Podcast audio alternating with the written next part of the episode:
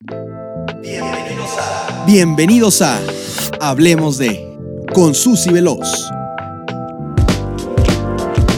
Tu espacio de confianza, información, desarrollo personal y sexualidad. Una hora para descubrir el mundo y a nosotros y a nosotros y a nosotros Hablemos de con Susy Veloz. Comenzamos.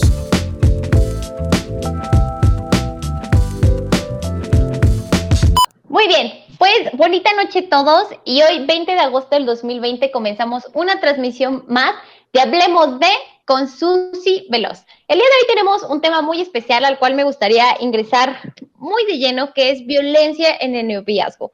Violencia en el noviazgo es un tema muy, muy profundo y justo hace sentido después de los programas anteriores, donde hemos analizado qué es la violencia, después el tema de las masculinidades, hemos visto los mitos del amor romántico y entonces ahora, ¿cómo se ve eso en una relación de pareja? En un nivel que digamos sería de noviazgo. Para platicar sobre esto tenemos dos especialistas del Instituto de Salud del Estado de México. Entonces quiero que demos un fuerte aplauso enorme así a Elizabeth García de Anda.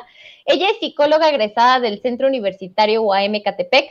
Eh, ella tiene un diplomado en tanatología para personal de salud de Porfes Iztacala. Da cursos de sensibilización en temas de género y violencia. Es instructora y especialista en la implementación de la estrategia de prevención de violencia de género en la adolescencia y juventud en el Instituto de Salud del Estado de México y es capacitadora y tallerista en temas de violencia y género. Así que un fuerte aplauso, Elizabeth. Sí. Muchísimas gracias. bienvenida, Isa. Muchas gracias por la invitación, Susi, y es un placer hablar de este tema. Gracias, Susi.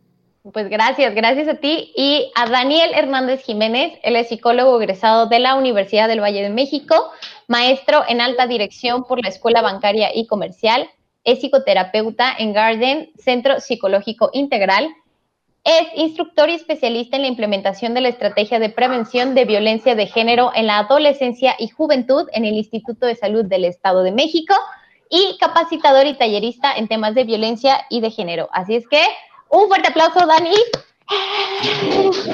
Muchas, muchas gracias por estar aquí con nosotros. Sí, no, pues encantados. Eh, realmente que eh, poquito ahorita eh, eh, esta línea, ¿no? Este medio de comunicación para hablar de algo que nos compete a todas las personas, no solamente cuando nos encontramos, ¿no? Inmersos o inmersas en una relación eh, de pareja y sobre todo hablando puntualmente de violencia, no es, no, es, exclusivo para, para ciertas personas, sino en general. Y gracias por la invitación, por el espacio, esperemos que sea muy enriquecedora la, la convivencia. Y pues nada, muchas gracias, buenas noches. Pues muchas gracias a ustedes por estar aquí, por justo compartir estos temas. Antes de comenzar, me gustaría muchísimo recordarles que este es el tercer programa que tenemos afortunadamente en convenio con el Instituto de Salud del Estado de México. A nosotros como Tecnológico de Monterrey, pues es un súper honor contar con una institución pues como ustedes que son especialistas en el tema, que están preparados, a mí me encanta también la idea de cambiar la perspectiva que se tiene mucho sobre las instituciones públicas, y al contrario, o sea, de verdad empezar a demostrar que pues está, las instituciones, yo siempre he dicho, están hechas de personas, de personas pues que trabajan, que estudian, que se comprometen, que están dispuestas a resolver cosas. Las instituciones son de verdad una cosa maravillosa por la gente maravillosa que está en ellas. Entonces, para mí también es muy valioso tener esta plataforma y que pues estudiantes y personas que nos estén escuchando pues puedan cambiar la perspectiva, sepan que están ustedes, el trabajo que hacen y además de que bueno, por supuesto se pueden acercar a ustedes en cualquier momento, son una institución para esto y bueno, para mí mi completo respeto porque las instituciones de gobierno de verdad que son demandantes, son exigentes, pero también son muy gratificantes. Así es que pues muchas, muchas gracias y bueno, por supuesto, que no podemos comenzar este programa sin agradecer a Mayela Montero, coordinadora del Centro de Medios y Radio, y a John Murúa, productor, por creer en mí y en lo importante que es crear un espacio para la comunidad universitaria y el mundo en donde se puede hablar con confianza y con cercanía de los temas que, requiere, que requerimos en general como personas, como seres humanos, como adolescentes, como todo. Entonces, violencia en el noviazgo. Pues, ¿qué onda? A ver, ¿cómo, cómo se unen estas dos palabras? ¿Cómo uno violencia con noviazgo? Bueno, bueno, eh, ver que eh, noviazgo es eh, una relación entre dos personas, ¿no? Se dice eh, personas porque puede ser hombre, hombre, mujer, mujer, eh, hombre, mujer, ¿no? Por eso hay que dejarlo. Una relación entre dos personas que se atraen tanto físicamente con la, como la forma de ser, ¿no? Como tiene algo que no sé que yo, ah, que me llama mucho la atención, ¿no? Esta forma de ser. Y también aquí eh, la finalidad es eh, compartir experiencias y también esta parte en actualidad se da la apertura a la sexualidad. Anteriormente se veía eh, el noviazgo como un preámbulo al matrimonio, en la actualidad no lo es así. O sea, puedo tener un noviazgo y no llego a un matrimonio, ¿no? O varios noviazgos, ¿no? Esa es como la diferencia que se hace a, tiempo atrás, ¿no? Por eso escuchábamos a veces a, familiares, ¿no? Abuelo, abuela, mamá, papá. Yo con mi único noviazgo, con ese me casé, ¿no? Y, uno así como, ¿cómo crees? ¿No? Pero sí pasaba y en la actualidad, pues no, no es así. Ok. Así es. Adelante, adelante. No, no, no, eh, coincido con Eli, ¿no? Eh, eh, pues que es como, como ese preámbulo para conocerse, que antes pues era como tu única opción, pero que al día de hoy precisamente es eso, es una fase, es una etapa de la vida de las personas que si decides vivirla, pues se trata de conocerte no solamente a ti mismo o a ti misma, sino a la otra persona y de saber decidir que sí, que no. Tú comentabas cómo se relaciona la palabra violencia con noviazgo y pues sí tiene mucha, mucha lógica porque creo que no sé ustedes cómo, cómo lo vean, pero ya no se escucha tanto, pero antes era como más, eh, más, más normal o más clásico escuchar que el amor duele ¿no? Que el amor es sufrir, que el amor es soportar. Entonces ahí es donde se va, se va mezclando que si vives violencia dentro de tu pareja, dentro de una relación de pareja, sea como sea, el nombre que tenga, es porque tiene que, se tiene que sufrir, tienes que hacer este, ciertas cosas a pesar de lo que tú, eh, que vaya en contra, ¿no? De tu ideología, de tus valores, de, tu propio bienestar. Entonces, eh, violencia en el noviazgo, violencia en una pareja, eh, es mencionarla es identificarla y es saber que nosotros podemos decidir sobre nuestra propia, nuestra propia vida, nuestro propio futuro. Eh, normalmente, pues, por el miedo, ¿no? Platicábamos un poquito antes de entrar al aire contigo, Susi, que, pues, un caso, ¿no? Por a veces tengo planes de, de casarme con mi pareja actual, pero llevamos tanto tiempo, ya está tan normalizada la relación, el trato ya es como, pues, muy ameno, cálido, como para terminar solamente porque me celó, ¿no? O porque solamente una vez me empujó. Entonces vamos como pasando por alto muchas cosas eh, y es un, son muchos factores, ¿no? Por los cuales a veces eh, cedemos a relaciones que son nocivas, que están eh, traspasando nuestros derechos, pero ahí está como la relación un poquito entre por qué violencia en el noviazgo. Y creo que sería importante empezarla a, a desmenuzar y hablar un poquito de ello desde la visibilización, de que sí existe, hablar con transparencia, ¿no? Eh, ¿Cuántas ocasiones no he visto a alguien cercano a mí o yo me he vivido en una relación de noviazgo, pero por el temor, por la culpa incluso o por la vergüenza, prefiero callarme?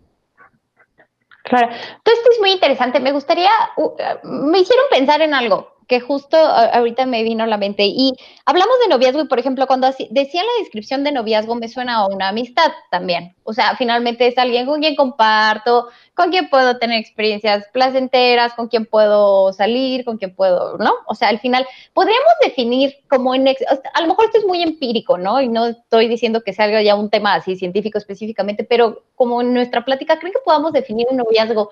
A través de la, de la entrega y de la experiencia sexual. O sea, que pudiese ser eso la diferencia que existe entre una buena amistad y una relación de pareja, o en qué momento esa relación que es con la que comparto, con la, porque eso me suena a mi relación con mi mejor amiga con quien estoy viviendo ahora, y no tengo una relación de noviazgo con ella. Entonces, ¿qué es lo que falta? O sea, ¿dónde está esa diferencia para decir esto es un noviazgo de una amistad para empezar?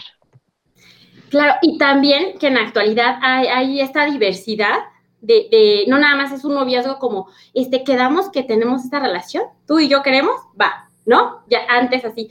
Pero ahora en la actualidad también se tienen como estos quedes o pues nada más tenemos como este encuentro sexual, ¿no? O nada más salimos a fiestas, ¿no? También entran como en esta parte del noviazgo, a diferencia de una amistad eh, que no se comparte como esta parte sexual, porque ya compartirlo es como, estamos de acuerdo que tú y yo nos vamos a ver para esta relación sexual. Es como tener una relación, por eso decía, una atracción tanto física o como forma de ser. Estas dos personas eh, llegan a tener un vínculo, ¿no?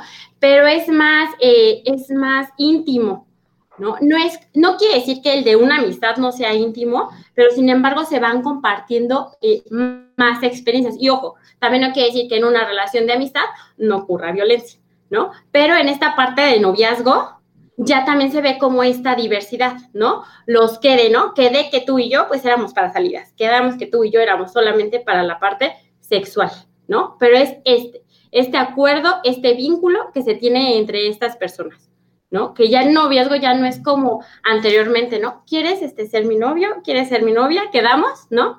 Ya hasta hay veces como eh, pareciera como en esta parte corporal se va dando, ¿no? Eh, se va dando que cada ocho días que hay, fiestas, ¿no? Saliendo de la escuela, pues tú y yo, este, pues sabemos en qué, va a pasar, ¿no? Si este, nos vamos a, a besar, si nos vamos a toquetear, ¿no? Todo esto, eh, que también se va desmenuzando esta parte de violencia, ¿no? Que es, doy mi consentimiento, ¿no?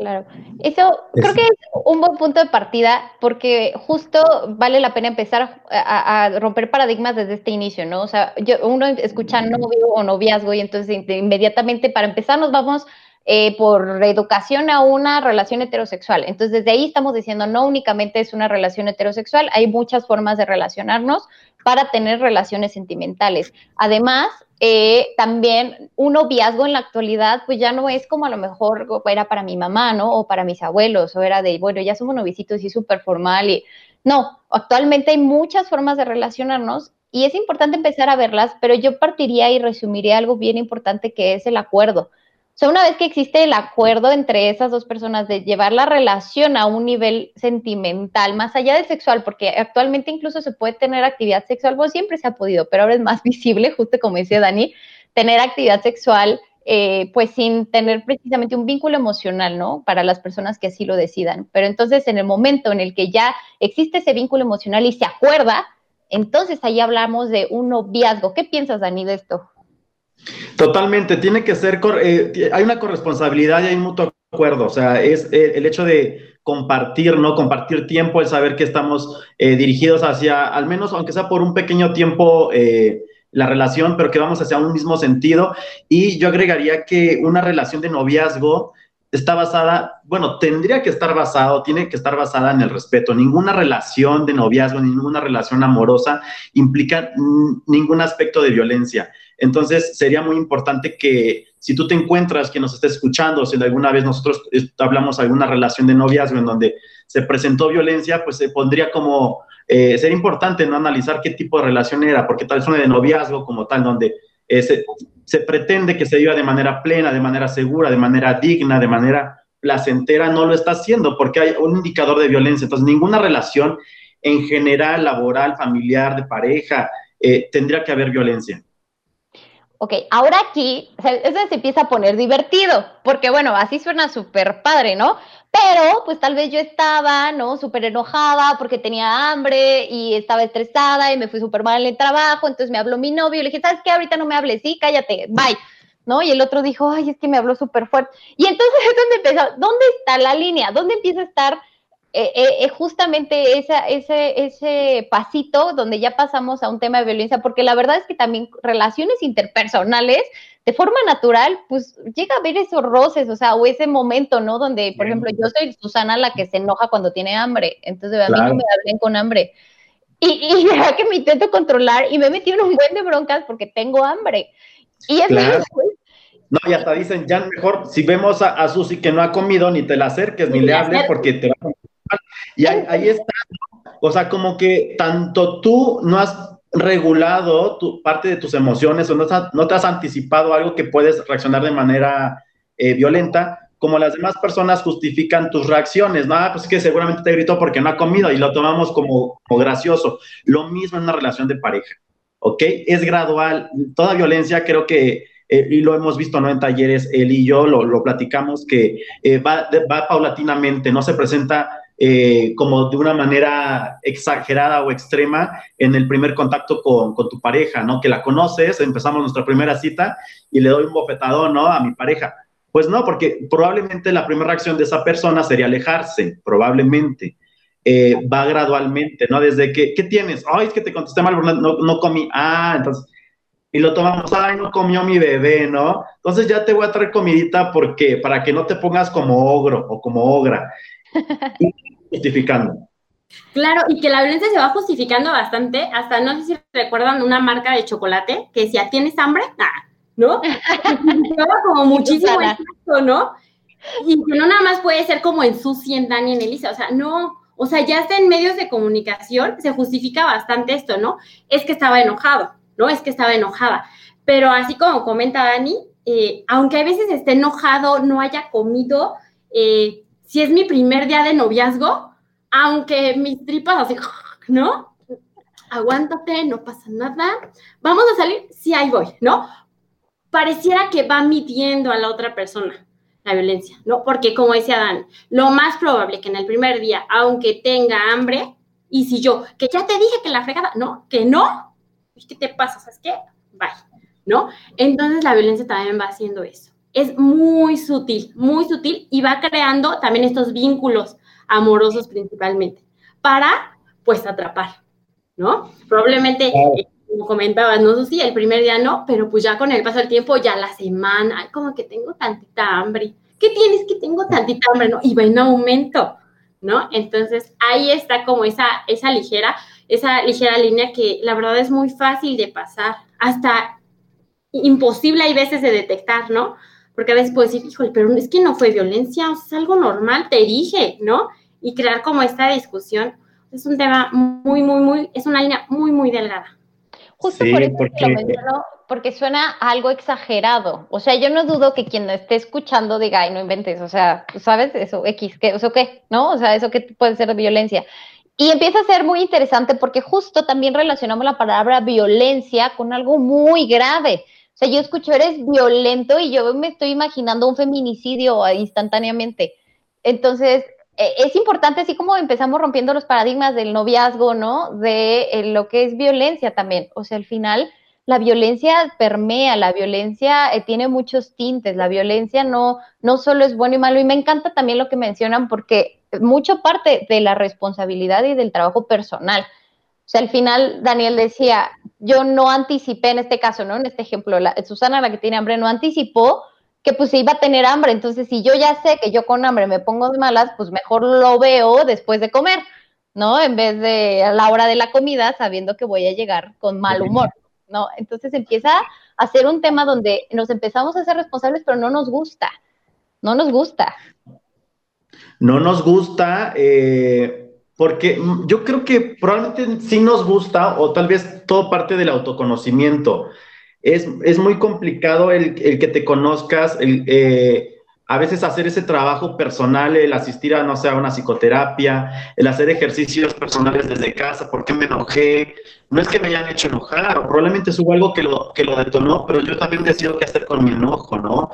Eh, no porque mi, haya visto a mi pareja con alguien que no me agrada, o, o que haya visto a mi pareja que llegó tarde o que a, la cita, ya por eso yo tenga que gritarle o que responderle de cierta manera que, que la pueda lastimar. Entonces, es conocerme. Eh, corporalmente existen indicadores, ¿no? Que cuando antes de que me vaya a enojar o vaya a explotar, pues me dice mi cuerpo, tal vez haya alguna palpitación en mi corazón, ruborización, sudoración, y esto sería muy valioso que todas las personas todas las personas empezáramos a, hacer conciencia corporal para eh, evitar posibles eventos eh, de violencia. Y de esa manera ya yo sería responsable de mis actos y eh, aprendería a, hacerme, a gustarme, ¿no? A gustarme yo y no entrar en una relación y pues también llevarme de corbata a alguien. todo esto también tiene que ver con, yo creo, un poquito de la, etapa del enamoramiento, no sé qué, qué piensen ustedes, porque en esta fase del enamoramiento, incluso aunque yo vea indicadores muy latentes en mi, en mi pareja que sé que no son normales, eh, eh, es como un alucinógeno, ¿no? No veo. Pues lo es. no, no lo visibilizo. Lo es, o sea, el proceso químico que se conoce como limeranza, pues finalmente nos lleva por todo un proceso químico, hormonal, o sea, físico, o sea, realmente hay implicaciones físicas en las cuales, pues está comprobado que, de, o sea, empezamos a, a, nublar, ¿no? Nuestra vista respecto, o sea, desde la carga emocional, o sea, es oxitocina, es dopamina, eso, o sea, yo lo veo, la veo, me emociona, y entonces empiezo a vivir y al final esto es real, pero llega un punto donde se acaba y entonces hay que empezar a ver qué está ocurriendo. ¿Cuáles son los tipos de violencia? Claro. Eh, bueno, eh, nosotros manejamos eh, cinco, cinco, tipos de violencia, que es, bueno, los voy a nombrar así rápido y vamos a dar pues, como algunos ejemplos, que es la violencia física, que es la violencia psicológica o emocional, que esta también en adolescencia o chicos y chicas la detectan como palabra, ¿no? Ah, es este, la violencia verbal, ahí está. ¿No? Tal vez como con ese nombre no lo detecten, pero con violencia verbal, ahí está también puede ser. Eh, la violencia económica, la violencia sexual y de la que menos, eh, en mi experiencia he visto que menos detectan, menos conocen, es la violencia patrimonial, ¿no? Es como la que menos identifican, la que más es la violencia física, pero esas son las cinco eh, que abarcamos como principalmente en el taller. Ok, pues platíquenos un poquito respecto justo a esta de la violencia patrimonial, para aclarar qué es. Bueno, eh, por ejemplo, ¿qué se nos ocurre? Eh, eh, no sé, se me ocurre, una, mi pareja y yo nos, nos peleamos, nos discutimos y en esta separación, pues todo lo que yo le di en su momento, materialmente hablando, oye, este, pues regrésamelo, ¿no? Regrésame eh, tal vez el peluche que te regalé, regrésame la cartera que te, que te di, regrésame pues todo lo material, ¿no? Hasta si hubo algo un poco más grande, pues regrésamelo, que siempre, que siempre no, ya quiero mis cosas de vuelta, ¿no? Entonces, eh, la violencia patrimonial es toda la sustracción, la retención, el control sobre los objetos eh, materiales, cosas tangibles que, que son de otra persona, ¿no? Cuando hablamos de violencia siempre hay un dominio, hay un control, hay una intención de dañar a esa persona. Si yo veo a, a él, por ejemplo, supongamos que somos pareja, ¿no? Y, voy a su casa y se está arreglando y me dice, mira, me voy a poner este vestido, ¿no? Y está súper sensual y ya le he visto anteriormente, pero sé que ching, vamos a salir eh, a un lugar muy concurrido y va a haber otras personas y seguramente se le van a quedar viendo y como yo soy súper celoso, en lo que se baña Eli, como que en la costura le empiezo a romper, ¿no? Para que cuando lo detecte diga, ching, está roto, voy a utilizar otro. Entonces ahí yo estoy haciendo violencia patrimonial porque es una pertenencia que le corresponde, que es de su propiedad y pues hay muchas intenciones, no solamente le rompí, sino eh, por vestir, eh, mis celos los, los deposité en, lo que yo, en lo que iba a pasar si, si, tan solo ella se pusiera ese vestido. Claro. Sí, y, como identifica Dani que son esos objetos, eh, hay veces, ¿no? Los chicos, las chicas dicen, violencia patrimonial tiene que ver con patrimonio, ¿no? Y empiezan a decir, pero si yo no tengo un terreno, o sea, yo no tengo casa, yo no tengo, ni me han heredado nada, ¿no? Ni hay nada que heredar para empezar, ¿no? Bueno, pero en este momento, así, así, así como estoy, ¿qué es mi patrimonio? ¿No? Y empiezan, ah, pues puede ser eh, mi saco, ¿no? Eh, mis aretes, mis lentes, mi teléfono, ahí está. Eso, ¿no? Y en estos bienes también, como comenta Dani, se hace este vínculo emocional, ¿no? Se me ocurre que en esta relación de noviazgo hasta se compra un perro, ¿no? Y mira que el símbolo de nuestro amor, hasta le ponemos nombre, vamos a vacunar y todo, ¿no? Pero pasa algo, dame el perro, no, pero no, porque se está haciendo, no, que espérate, que no, dámelo, ¿no? Se empieza como a pedir como todos estos objetos. Y también aquí entran documentos oficiales, ¿no? ¿Qué sería un documento oficial? Acta de nacimiento, y hay veces dicen, pero si yo todavía no soy mayor de edad, ¿qué puede ser? Ah, pues una credencial, una boleta. Hay, hay casos de, de, de chicos, chicas que nos comentan que quieren entrar a trabajar, pero hay veces se desaparecen sus documentos. Entonces, eso me está limitando para entrar a ese trabajo, ¿no? O para ir a bailar y que me piden identificación y llego y busco, no la traigo, ¿no? Y después, ay, es que la dejaste aquí en el carro, ¿no te acuerdas? O la dejaste aquí en mi casa. Y yo, ya me está dando algo porque ni me acuerdo, ¿no? Pero ahí está, ¿no? Se hace de hecho muy, muy sutil. esto, es muy importante y a todos los que nos están escuchando que empecemos a analizarlo porque hay muchas investigaciones que eh, han encontrado que existe una relación eh, muy, o sea, existe una relación directa entre el tiempo de las relaciones y el grado de violencia que se va viviendo. Y justo por eso, porque entre más tiempo pase y vayamos permitiendo, pues obviamente esto va tomando pues muchísimo más forma, ¿no? Nos vamos agarrando el modo, nos vamos agarrando la onda. Y les comparto que yo estaba eh, leyendo y, y, ¿por qué, no? O sea, había varios investigadores que se preguntaban, ¿pero por qué? O sea, ¿por qué necesitamos generar esto, y planteaban una pregunta que igual me gustaría que la pudiéramos ir como, como desmenuzando, porque decían, ¿será que nosotros aprendimos a relacionarnos, a relacionar el amor con la violencia? O sea, porque al final todo el tiempo, desde chiquitos, bueno, esa es la reflexión que yo hacía, se las comparto. O sea, empieza a ser, por ejemplo, o sea, quieres ganar el cariño de mamá o de papá, siempre y cuando logres y hagas y entonces, y entonces, hay una, un checklist, ¿no? Súper amplio de cosas a cumplir y si no lo cumples, no solo no mereces el amor, sino además eres una niña mala o eres un niño malo. Y entonces ellos planteaban justo todo este análisis y cómo de alguna forma pudiese ser que nosotros mismos crecimos y aprendimos que el amor está relacionado con la violencia. Hace unos programas hablábamos de los mitos románticos del amor y hablábamos de los celos. Y la verdad es que, por ejemplo, en mis encuestas, que les decía que yo hago, fue muy interesante porque yo puse, ¿no? Un mito con el que te identificas, ¿no? Si me cela, este, me ama. Y todo el mundo decía, no, no, no. Pero después puse otro donde yo decía, me gusta que me celen, aunque sea un poquito. Y todo el mundo dijo que sí.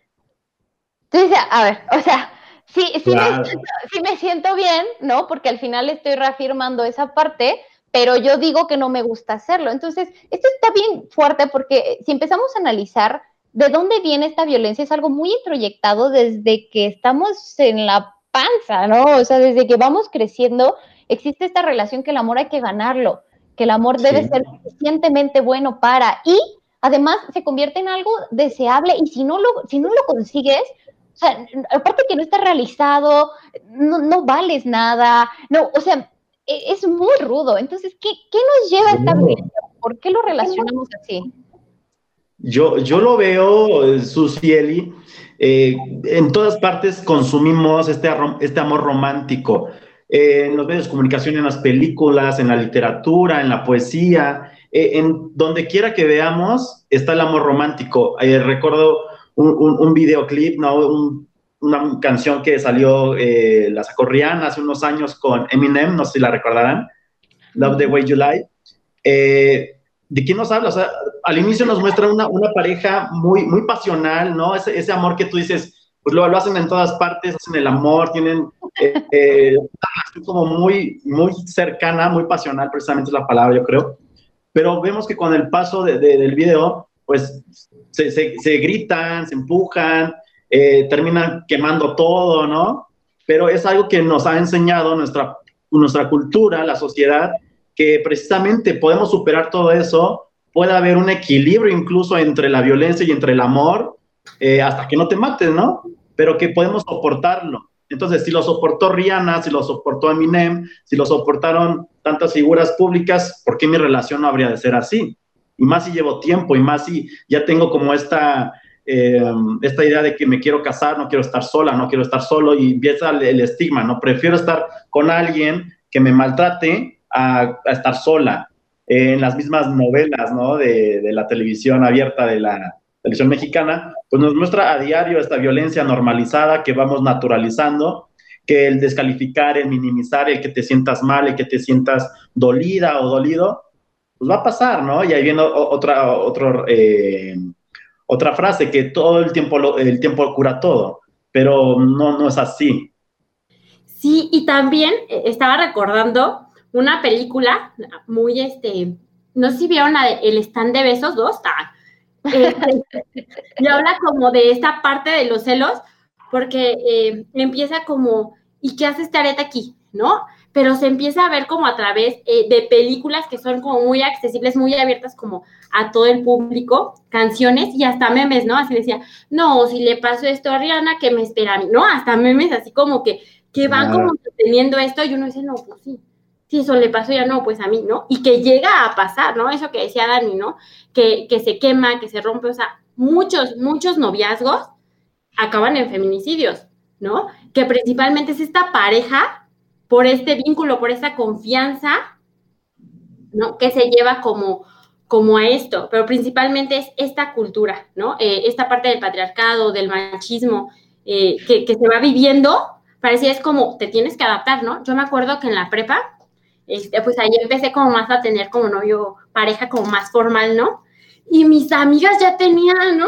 Y me decían, ¿qué onda? Y dices, ¿y para cuándo? Y yo decía, ay, no. O sea, pues sí, y, y, empieza a ver como algo, ¿no? ¿Qué pasará en mí? ¿No? Esa presión y es como, aviéntate, ¿no? O sea, y en ese tiempo anduve con una persona que, que, no me llamaba la atención, ¿no? Pero anduve, ¿no? Y, y, y, les puedo contar que en ese momento también llegué como a vivir algunos eh, momentos de violencia, ¿no? Porque luego, por ejemplo, a mí me gustaba como mucho jugar boli y pues interactuábamos como con más chicas, con más chicos y compañeras y compañeros. Oye, ¿y no se enoja de que estés con él? No, pues no. O sea, a lo mejor ni te quiere tanto, ¿no? Y se pone como esta y estás en esta construcción y todo tu alrededor te lo va confirmando, ¿no? Hasta en casa, ¿no? Yo veo que pasa algo en casa y hasta digo, mamá, ¿por qué aguantas eso? ¿No? Papá, ¿por qué aguantas eso? ¿No? Pues es que así es, ¿no? Así es esto. Justo encontré una investigación que analizaba el, la violencia en el noviazgo a través de cuatro niveles, que está súper interesante. Habla del, del, nivel ontogénico o el nivel individual y se refiere a las características individuales de las personas, muy específicas, actitudes, creencias, conductas. Y en esta parte ellos decían que un como generador de violencia en el noviazgo pudiese ser un embarazo precoz, así como actividad sexual precoz. Eso es como interesante, empezar como a visibilizarlo. También de ahí el siguiente nivel que ellos analizaban le llaman el microsistema, que este nivel hace referencia al entorno inmediato de la relación o grupos que influyen en esta transmisión de violencia. Justamente estamos hablando ya del el amigo más cercano, de la persona a la que tengo confianza, de la pornografía, la cual se termina convirtiendo en mi educación sexual. Después es el exosistema, ellos así le llaman, que son ya las estructuras sociales formales que me educan. Estamos hablando ya de la familia, de la escuela, de la iglesia, etcétera. Y después se va a un macrosistema que analiza ya los valores culturales, el ámbito político, económico, etcétera. Esto es bien interesante empezar a verlo porque podemos darnos cuenta que como todo violencia, la violencia en el noviazgo pues es multifactorial. Entonces no podríamos decir es específicamente porque nació, no. Sin embargo, sí podemos empezar a detectar ciertas cositas muy específicas para evitarla. ¿Y por qué querríamos evitarla? Yo les preguntaría, o sea, ¿por qué me interesaría evitar la violencia en el noviazgo? O sea, si al final la reconciliación está re bien. bueno, ahí, ahí, está también otro tema, ¿no? Eh, a veces me enojo o, busco ya cualquier bronca solamente por la reconciliación, pero estaríamos cayendo en un ciclo, en un círculo vicioso, ¿no? Que, simplemente nos está reforzando un patrón de conductas nocivas, tanto para mí como para la otra persona. Los beneficios de tener una relación libre de violencia, pues simplemente es eh, pues tu salud, tu salud integral, tanto mental como física, como psicológica, en todos los aspectos. Eh, y que es uno de los derechos, tanto humanos, ¿no? En general, eh, de todas las personas, el vivir una vida libre de violencia. Pese que algún, eh, todavía, pues eso no se puede em, como respetar o no, se ve como, como algo universal, es algo que tenemos que, ir introyectando, no tenemos que tener muy presente que ninguna relación es dolorosa, ninguna relación se sufre, ninguna relación que sea saludable eh, se tiene que pues poner a prueba, ¿no? O condicionar. Entonces creo que ese sería como el, objetivo principal de por qué, pues tu salud en general. Sí, yo creo que también el beneficio es sentirte bien en, en todo momento, ¿no? No en momentos sí y en momentos no, ¿no? en todo momento, ¿no? Y saber tener como esta libre elección, ¿no? Que, que, como dice Dani, que tiene que ver mucho con los derechos humanos y cuando ocurre esta parte de violencia, pues mi derecho se queda como un lado, ¿no? Hasta esta parte de si, si quiero tener eh, relaciones con mi pareja, parecía que es más forzado y después así como, híjole, no quería, pero es que sí, ¿no? Como pareciera como que sí y no, ahí está, no estoy a gusto. Aunque hay veces, como mencionabas, y no en todas las parejas llega a pasar, me la paso muy a gusto en la reconciliación, ¿no? Porque hay parejas que también no llegan, no pueden como llegar a esto, ¿no? A estar a gusto, ¿no? Es, es de diario, de diario, cada ocho días, cada ocho días que hasta el entorno puede estar diciendo, no, o sea, ¿qué onda, no? Y llega a ser como estos comentarios muy comunes de, ya déjalo, ya déjala, ¿no? Pero también es un tema complicado para, para como zafarse de, de esta parte de violencia. No quiere decir que imposible, ¿no? Y como decías, sí, aquí es donde ocurre o está pasando este círculo de la violencia, ¿no? Parecía que termina, ya todo está bien, pero otra vez, ¿no? Vuelve a girar. A mí me gustaría que nos contaran sobre eso, o sea, porque, ok, ya, ya vimos que hay muchos factores que lo generan, ya vimos que finalmente, ok, ya yo con esa persona o esas personas decidí tener una relación, ya vi que en algún punto, eh, pues estamos sobrepasando acuerdos, ¿no? Y entonces ya yo ya no me estoy sintiendo cómodo, cómoda, las otras personas pues tampoco, y ok. Y entonces ya me enojé, me reconcilié o no me reconcilié, o sea, ok, ya, ya entendimos toda esa parte ¿Y por qué me interesaría resolverlo? Pues por mi salud y por yo tener plenitud. Ok, ¿cómo lo hago? Wow, sí. Es que eh, ahí está, ¿no? También eh, la clave. Sé qué quiero, para qué lo quiero, pero el cómo, el cómo se, eh, creo que ahí va a depender de, de cada persona conforme a sus habilidades, conforme a sus competencias personales, conforme a los recursos.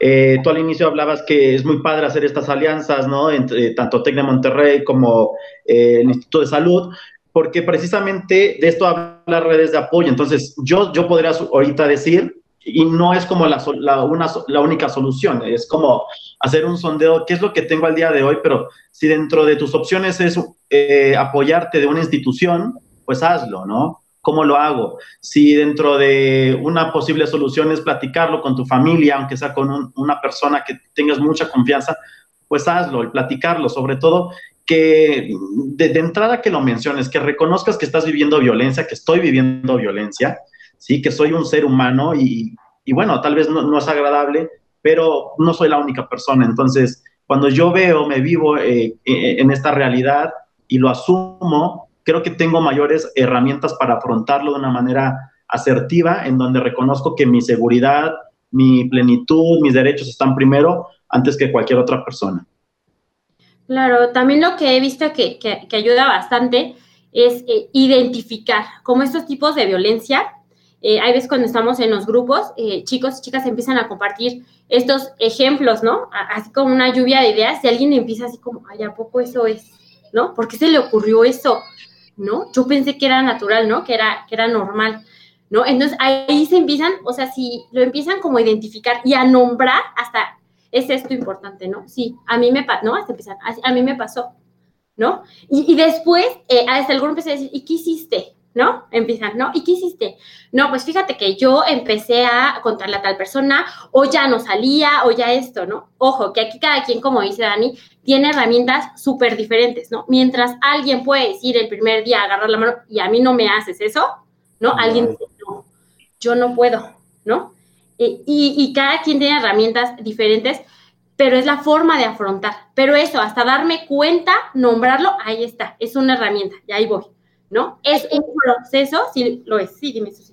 A mí me encantaría también que quienes nos escuchan, por ejemplo, de forma muy personal, yo veo tus programas porque eso es más terapia mía que nada, ¿no? Así, así digo, sí, es algo súper reflexiva, así, ¿qué he hecho? Pero si algo a mí me ha ayudado mucho, y yo creo que, o sea, hablo de, de mi experiencia, es el contar con un equipo que me ayude, en mi caso es un psicólogo que es así, o sea, es una persona que está a mi lado, o sea, que ha estado a mi lado durante mucho tiempo y la verdad es que yo les compartiría a quienes nos escuchan, para mí ha sido una experiencia muy positiva porque eh, se trata de finalmente visibilizar. Yo recuerdo mucho una de las reflexiones más grandes que tengo muy presente y eso tiene dos semanas, que yo decía, no, es que, ay, justo de una relación donde en algún momento ya era como complicado, ¿no? Y es que no estoy cómoda, pero yo aguanté y no sé qué. Y yo me compraba la idea de que, bueno, yo aguanté porque pues yo amaba mucho, ¿no? Y entonces yo estuve ahí porque sí, Susana, por eso les digo que yo mitos del amor, bueno, ah, bueno, Y el tema es que, por ejemplo, con el psicólogo en algún momento él me dijo, ¿no será que no te sabes ir a tiempo? Ok. Y para mí fue como... Sí, qué fuerte. Pues, pues, sí, o sea, es que en terapia, en terapia así, revelación. Sí, sí, es preciso eh, apoyarte como tú lo has hecho con un psicólogo, creo, creo que es algo muy productivo, algo muy provechoso, eh, porque reconocemos que necesitamos de, de, de, otra persona, de un profesional, y sobre todo que hay como este confrontamiento con, conmigo mismo, hay una introspección, hay un autoconocimiento. Eh, en muchas personas que, que han vivido violencia en sus relaciones, se desarrolla un síndrome y se llama el síndrome de, indefensión aprendida, en donde la persona llega a tal punto que llega a dudar de, sí misma, no visibiliza sus habilidades, sus, sus herramientas, se cree incapaz de poder salir de esa relación, por eso no me salgo a tiempo, porque considero que estoy indefenso, indefensa, entonces es algo que, que se vuelve ya parte de, de, la vida, ¿no? El depender de la otra persona, el sentirme insegura, inseguro, incapaz, de poder dar el siguiente paso, ¿no? El poder decir no, pero eh, con la ayuda profesional, eh, pues una persona puede recobrar su motivación, puede recobrar la toma de decisiones pensadas en sí misma, eh, la salud también mejora y, súper, súper increíblemente y emocionalmente, bueno, su autoestima, su seguridad, pues se eleva demasiado. Claro. Ahora, aquí estamos hablando ya a ver, porque todo esto lo decimos y yo repito, ¿no? Suena bien bonito, ¿no? Pero la verdad es que cuando estás dentro o cuando eres esa persona que está dudando o cuando eres esa persona que pues no sabe si sí ese apretón pues fue en buena onda o no, o ese tontita pues fue buena, pues fue con... Es que él así habla, ¿no? Él así me dice, ok, ¿qué pasa más bien ahora cuando yo soy el amigo o la amiga que, que lo está viendo? O el papá o la mamá o el primo, o sea... ¿Qué, ¿Qué ocurre? Porque también, justo hablábamos en el programa anterior, que decíamos, ¿no? O sea, bueno, porque llega también un ciclo, ¿no? Donde vienen y me dice, y ya llega la amiga, ya es la veinteava vez que me dice, entonces yo le dije veinte veces, ay, ya déjalo, ay, bueno, ya eres una tonta porque tú no lo dejas, así es que si te pegas porque quieres. O sea, ¿de qué, cómo podemos ser un buen soporte? Porque una cosa es vivir lo que hay ahora, cuando yo quiero ser soporte de alguien, ¿cómo lo hago? Claro, creo que principalmente eso sí, eh, también lo que pretende la violencia es cortar estas redes de apoyo, ¿no? porque va alejando, ¿no? Ya no convivo con las amistades que normalmente convivía, ya no voy a las reuniones que iba, ¿no? Hasta eventos familiares ya no voy y pareciera, por eso a veces también es, como complicado, porque estas redes de apoyo pareciera que se van cortando, eh, pero es eh, mantenerse ahí, ¿no? No juzgar, ¿no? Porque eh, lo más probable es que, ay, ya déjalo, ay, otra vez me vas a contar eso, ya me contaste, o sea, ya muchas veces te pasó, entonces lo más probable es que si otra vez vuelve a pasar, pues ya a Susi, pues ya no le cuente, o Dani, ¿no? Que ya siempre me dicen otra vez la misma cosa, ¿no? Entonces, eh, lo más importante es no juzgar, ¿no? Estar como esta parte de una escucha activa, ¿no? Con esa persona, estar ahí en el momento que, quiera, ¿no? Darle este espacio, principalmente. Yo creo que, ese sería como principalmente. Porque si empezamos eh, a juzgar hasta eh, como padre, como madre, lo más probable es de que se empiecen a alejar y ya no cuenten lo que en realidad es, ¿no? Cuando se empieza como a tapar, eh, a maquillar como esta parte, ¿no? Oye, ¿qué pasó? Me dijiste que iba a venir tal persona, ¿no va a venir? Este, no, fíjate que este, se le enfermó un familiar, ¿no? Y la verdad es que eh, a mi hijo, a mi hija o eh, a mi amigo, a mi amiga, pues no le contesta, ¿no? su pareja, o ya te dije que la fregada que no voy a ir, ¿no? Todo esto que viene, ¿no? Pero trata como de, sí. Pues yo necesito que iba a venir, ¿no? Entonces se va como modificando. Entonces yo, yo creo que en lo personal es no juzgar y mantenerse ahí, ¿no? Lo que decidas, eh, aquí estoy. ¿Necesitas algo? ¿No? Hasta esa pregunta. ¿Necesitas algo en este momento? Sí, no, ¿no? La persona es tan sabia que va a eh, ver como estos recursos, ¿no? Aunque hay veces digamos, ay, pero ¿cómo? Si, si en verdad fuera sabia, ¿por qué las personas les pasa ese evento violento? ¿No? Porque no lo conocía, porque no me había pasado de la misma manera, ¿no? No había experimentado eso, no conocía este tema ni esos ejemplos, ¿no? Y mientras más me vaya informando también de este tema, mayor herramientas o mayores herramientas voy a tener. Lo que me está pasando ahorita me va a preparar para el futuro. No es que sea un error, es una experiencia que estoy tomando para crear otras habilidades. Claro, es un aprendizaje. Sobre todo eh, porque eh, cada, persona es experta en su propia historia, ¿no? Y como el juzgar, pues es hablar de, otro mundo totalmente distinto. Por ello también la importancia de dejar de, estigmatizar lo que es una relación de violencia, eh, porque esto cierra, esto no nos permite hablar con claridad, con transparencia. Eh, dentro de la violencia, pues también está el, rol del espectador, ¿no? Que, lo veo, pero como no es mi bronca, ¿no? Ni me meto. O como la violencia me han enseñado que que, envuelve y que se hace una bola de nieve y yo puedo salir también afectado, afectado, pues tampoco me meto, es, su bronca. Entonces, es, es, el acompañamiento que se pueda dar, que también es parte de unos, eh, uno de los pasos eh, o de las acciones que se habla en los primeros auxilios psicológicos, ¿no? El acompañamiento, el seguir, oye, ¿qué te puedo ofrecer? Oye, ¿te acompaña a algún lado? ¿no? El sondear posibles soluciones, qué herramientas tiene, porque en, esa, en ese momento la persona que, que ha sido manipulada, pues no, no se ve con, con esta suficiente fuerza emocional para, eh, para dar los pasos. Entonces, el sondear posibles soluciones, el acompañarle, el estar de alguna manera en contacto, ya sea física o en la distancia, pues va a ayudar bastante para que la persona no se sienta sola. Y aquí yo sumaría muchísimo, de verdad que eh, me parece muy valioso también el aclarar que si yo estoy siendo justamente como espectador de un caso así, también ser muy consciente de mí mismo o mí misma y a lo mejor yo no tengo las herramientas para ayudarle, entonces sí voy a estar sin embargo, no es, o sea, el que yo tenga esa información no quiere decir que yo lo tenga que resolver, porque también ocurre eso. Entonces ahora yo voy y ya le reclamé, ¿no? No, es que porque la tocas, o sea, a ver, espera, o sea, el que yo tenga y reciba esa información no me implica a mí resolverlo. Incluso cuando una persona se acerca pidiendo un auxilio, no es un auxilio para resolver su problema, es un auxilio de sí misma o sea, de, la situación que está viviendo, de, de, un alivio de encontrar herramientas, pero no quiere decir que tú vayas y entonces te pelees, ¿no? Con el novio o con la novia o con las personas, ¿no? Le digas, no, es que ¿por qué te metiste? No.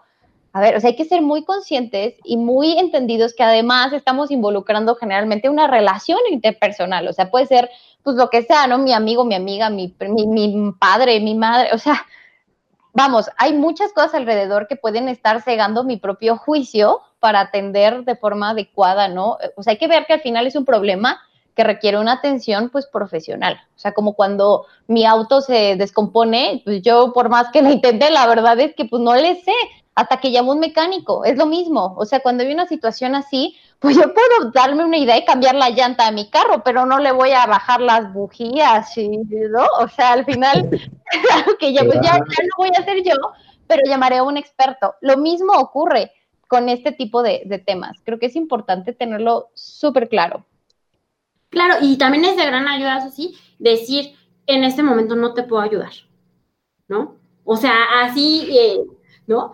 Eh, no puedo, ¿no? No tengo las herramientas, entonces también le doy como oportunidad a la persona de, ir con otras redes de apoyo. Ese también es una gran ayuda. Aunque yo diga, jole, no le estoy ayudando en nada, le estoy ayudando, ¿no? E, esa es una, porque a veces puedes decir, bueno, pues sí, vemos este, a ver qué hacemos.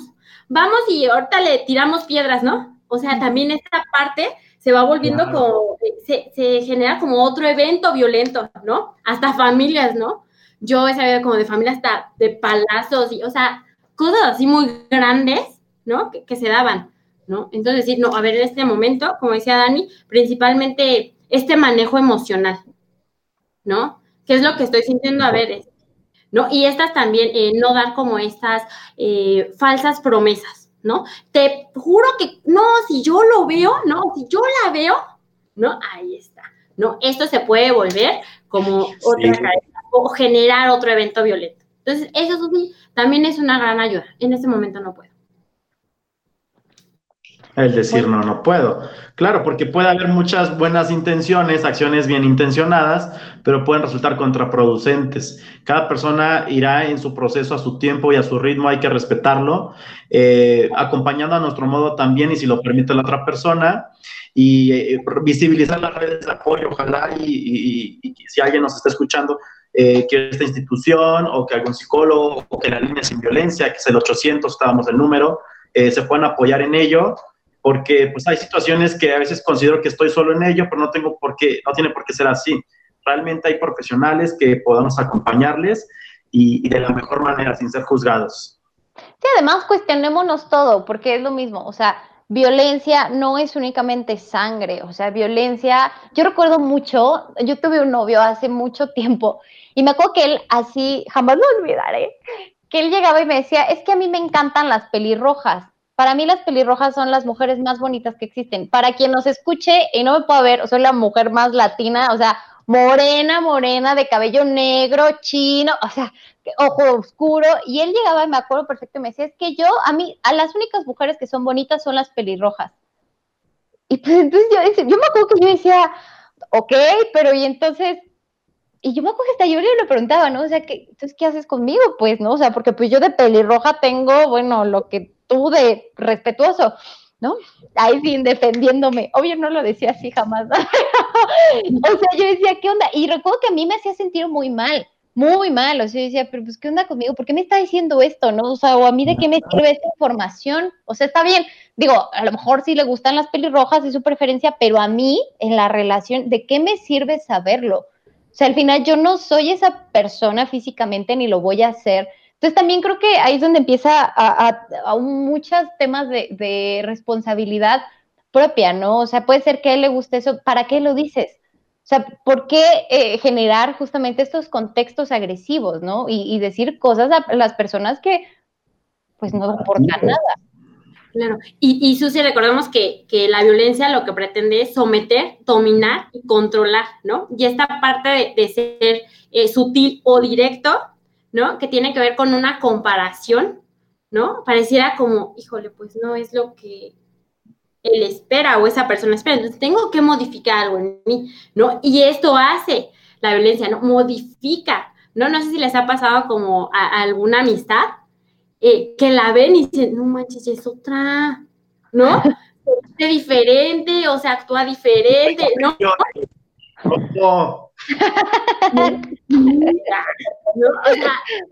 y, pareciera que, como decía, no se pueda tomar, retomar tu ejemplo, ¿eso sí? Sí, adelante, adelante. Esta parte de, pelirroja, pues llego, ¿no? Elisa de pelirroja, ¿no? Ahora sí, vámonos, ¿no? Y pareciera que hay algo en mí que yo tengo que modificar, pero eh, también es algo como que se ha creído, ¿no? Que, que la única persona responsable del evento violento es la persona que lo ejerce es la única persona. Pero hay veces es tanto como lo mío que, me han enseñado, y, más esta parte de, ser mujer, de, este, no es que si no haces esto, hasta en la parte sexual, ¿no? Si no eres de tal complexión o si no tienes este, este tipo de relaciones, lo más probable es que te deje, ¿no? Como esta presión, entonces lo más probable por esta presión es que cambie, ¿no? Diga, híjole, me voy a peinar de pelirroja, ¿no? O me usan este, eh, blancas, ¿no? Y pues yo también este, soy pues algo, soy de tez apiñonada, ¿no? Y, empiezo con cremas aclaradoras y esto y el otro y aquello, ¿no? Para modificar. La verdad es que eh, así como somos, como eres, como eres Susi, así como eres tú, Dani, como soy, como somos las personas, somos perfectas, ¿no? Y, y algo, ¿no? Me sentía como rara. Decir, como, ¿para qué me lo dice? Ahí está, eso que me hace sentir rara es, ahí viene como este, este el evento violento, no me siento a gusto. Por, eso le decía, ¿no? El cuerpo es tan sabio que parecía como, no, algo no está bien. Hasta hay veces con miradas, ¿no? No es necesario ni que me toque, ni que me diga algo, pero yo bajo y yo me vi al espejo y dije, oh, me veo muy bien, me siento chiquitivo uno, ahora sí, ah, ¿no? Voy con todo. Y me ve la persona así como, ¿qué onda? ¿No? Y ya sé, sin que me diga nada, ya sé qué es. Que puede ser mi peinado, que puede ser mi maquillaje, que puede ser mi escote, que puede ser mi falda. Lo sé inmediatamente, ¿no? Pero no es que haya hecho algo mal yo, Elisa. Es eso que pensó la otra persona, ¿no? Entonces, pero ahí estás a, detectar. Sí, dígame.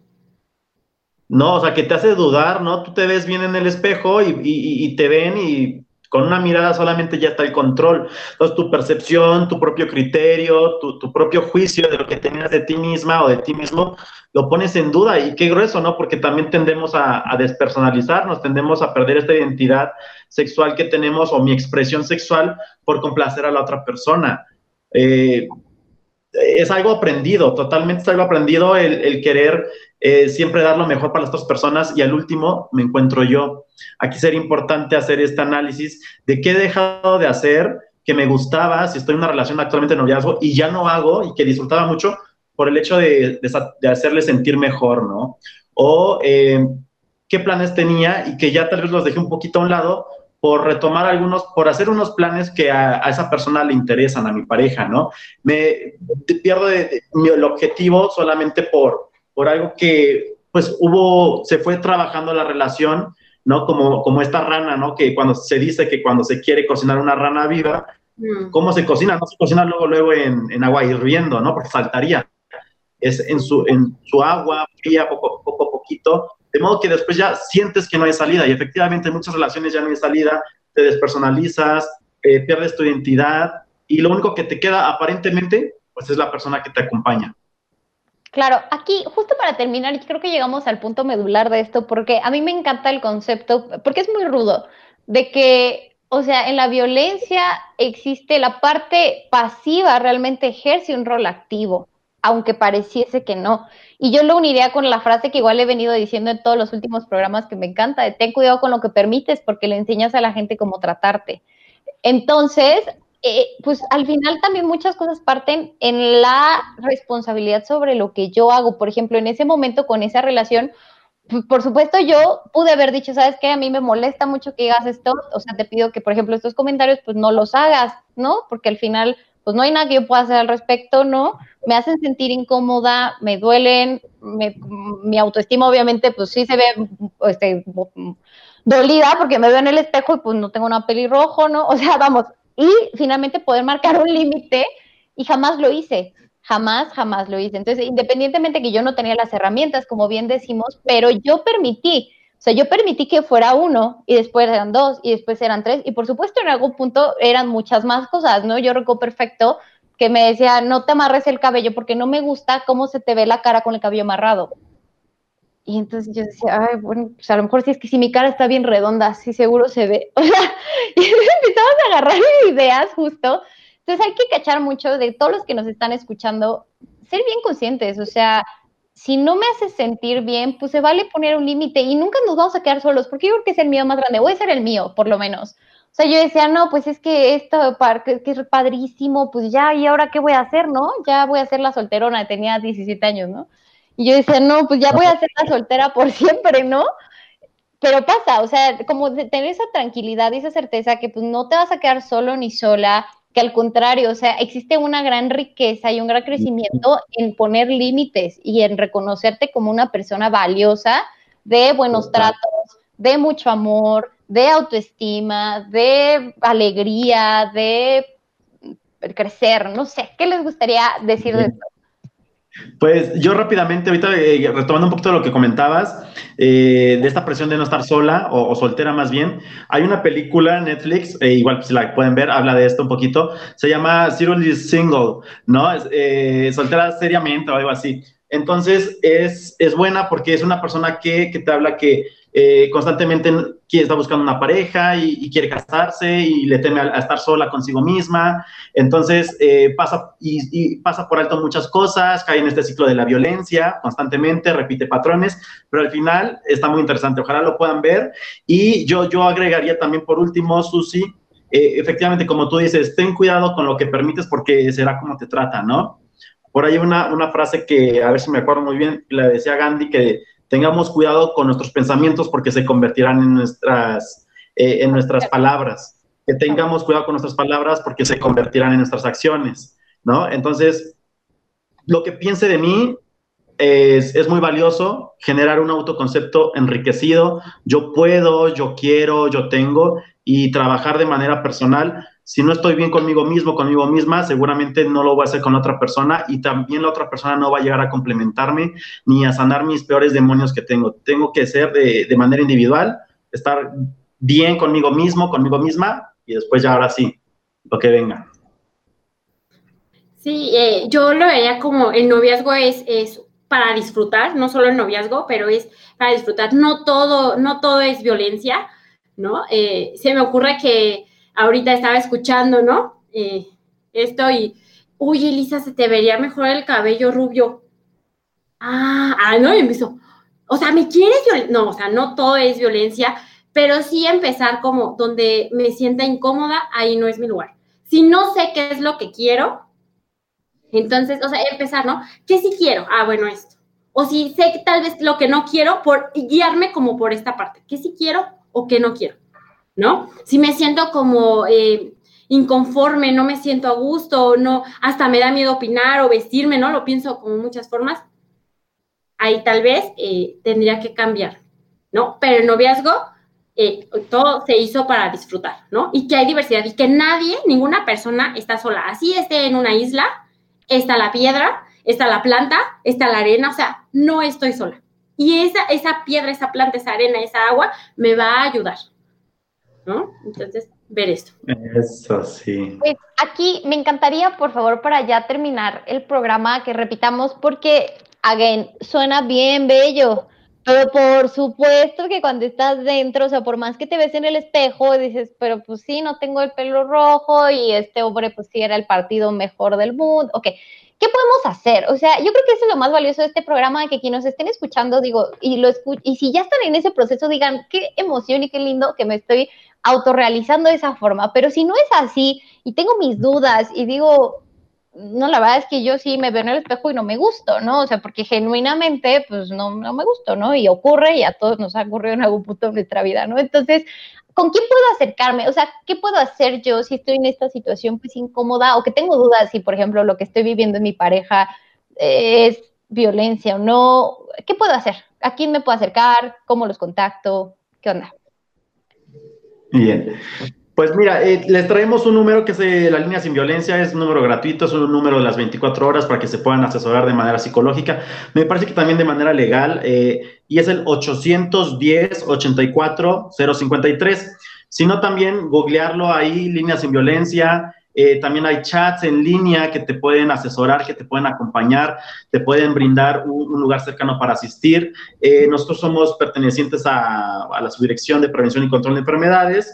Entonces, eh, también hay una serie de redes de psicólogos que se encuentran en diferentes hospitales para atender eh, situaciones de violencia y las opciones son muchas, de manera particular también. Eh, en tu propia escuela, no sé si el instituto, por ejemplo, tengas ¿no? su área de psicología, pero es, es, informarse, es informarse y antes de ello tomar la decisión, valorarte, buscar no la validación en las demás personas, sino en ti mismo y bueno, ahorita vienen a mi mente estas, estas posibles enlaces. No sé si tengas algún otro dato, Eli.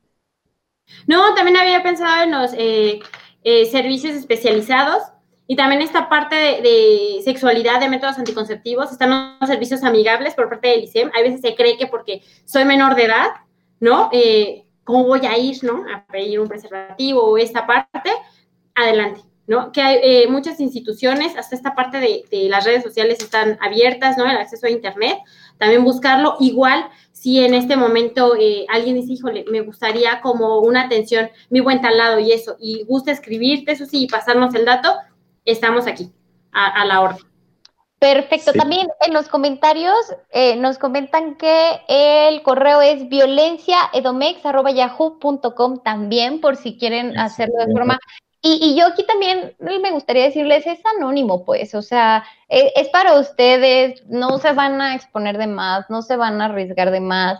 Y, creo que dar el paso, ¿no? Levantar el teléfono, de escribir el correo, e, es, bien importante. Y, y, sobre todo, a mí me gustaría, bueno, antes, ¿con qué les gustaría cerrar? Eli, una reflexión final para cerrar acá el programa de violencia del noviazgo.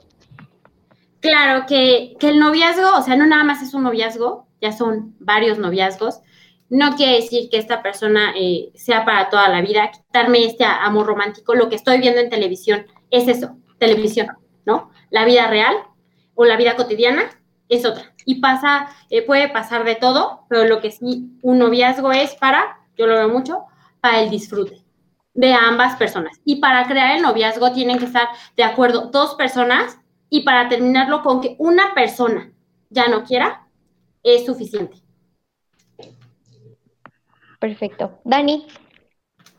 Eh, ninguna experiencia, por más eh, poco grata o dolorosa o que tanto te haya lastimado, te va a definir a ti como persona. ¿Ok? No nos casemos con esa idea de que por el hecho de haber vivido una relación de violencia vaya a ser así siempre con mis próximas eh, relaciones. No me define mi valor, mi sentido de ser humano, en absoluto. Entonces, cada día nos podemos reinventar, cada día podemos tomar nuevos caminos, rediseñar, reestructurarnos, eh, desaprender y aprender cosas nuevas. Y eso es lo bonito, yo creo que, que como personas podemos hacerlo a diario. Perfecto, pues infinitas gracias. Yo repito, para todos los que nos escuchan, son dos especialistas del Instituto de Salud del Estado de México. Las instituciones de gobierno del Estado trabajan, o sea, de verdad son personas comprometidas, están nueve de la noche conectados y de verdad que con, la, con la idea real y con la convicción real y con la vocación real de ayudar, de apoyar, o sea, y, yo repetiría, antes de, decir mi reflexión, las instituciones se hacen de personas y las personas son valiosas y son personas dispuestas a ayudar a personas. Entonces, pues con toda confianza acérquense, hacen un trabajo impresionante y de verdad que también, pues yo agradezco al Instituto eh, Tecnológico de Monterrey que pues, han abierto el espacio, ¿no? Tanto el programa como de poder lograr, ¿no? Que estén ustedes aquí con nosotros y bueno, confío que, que sea el inicio de muchas cosas muy lindas, porque creo que de eso se trata, de, trabajar en conjunto, somos personas todos por igual. Y bueno. Sí, estamos encantados de colaborar con ustedes. Y pues muchas gracias, Susi, por la invitación. Gracias a ustedes. Yo lo cerraría diciendo, y les invitaría a que todos repitieran estas palabras, porque son bien reales.